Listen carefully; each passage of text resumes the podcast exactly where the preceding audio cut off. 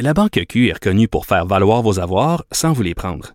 Mais quand vous pensez à votre premier compte bancaire, tu sais, dans le temps à l'école, vous faisiez vos dépôts avec vos scènes dans la petite enveloppe. Hmm, C'était bien beau. Mais avec le temps, à ce compte-là vous a coûté des milliers de dollars en frais, puis vous ne faites pas une scène d'intérêt. Avec la Banque Q, vous obtenez des intérêts élevés et aucun frais sur vos services bancaires courants. Autrement dit, ça fait pas mal plus de scènes dans votre enveloppe, ça. Banque Q. Faites valoir vos avoirs.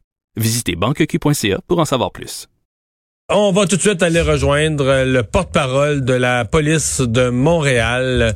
Rappelez qu'il y a un suspect donc identifié et recherché. On peut aller euh, l'écouter, l'inspecteur. Concernant le dossier, d'importants développements dans le dossier du policier Sanjay Vig, chez nous au service de police de la Ville de Montréal.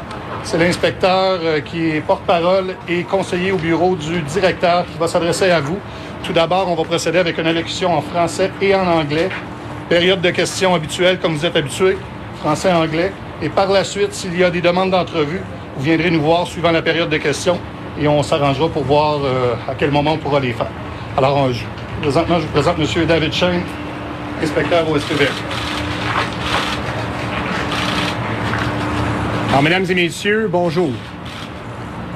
Les enquêteurs de la section des crimes majeurs du SPVM ont procédé aujourd'hui à l'arrestation du suspect de la tentative de meurtre contre l'agent Sanjay Vig, tentative de meurtre qui est survenue le 28 janvier dernier.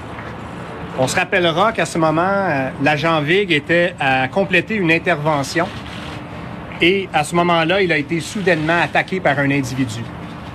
Alors, depuis ce jour-là, cet individu était en fuite, mais il était également activement recherché par le personnel du SPVM. Le suspect, Ali Nyaroukié, a été arrêté aujourd'hui à Toronto et comparaîtra demain à Montréal.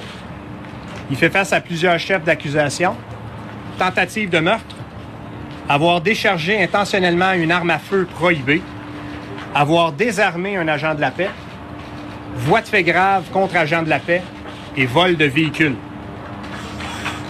Des perquisitions sont également en cours à l'adresse où le suspect a été arrêté et égal- également à d'autres lieux euh, qui ont été fréquentés par le suspect au cours des dernières semaines. Alors, le SPVM tient à remercier le laboratoire de sciences judiciaires et de médecine légale pour leur aide dans ce dossier, ainsi que la police de Toronto, la police régionale de Durham, ainsi que la police provinciale de l'Ontario.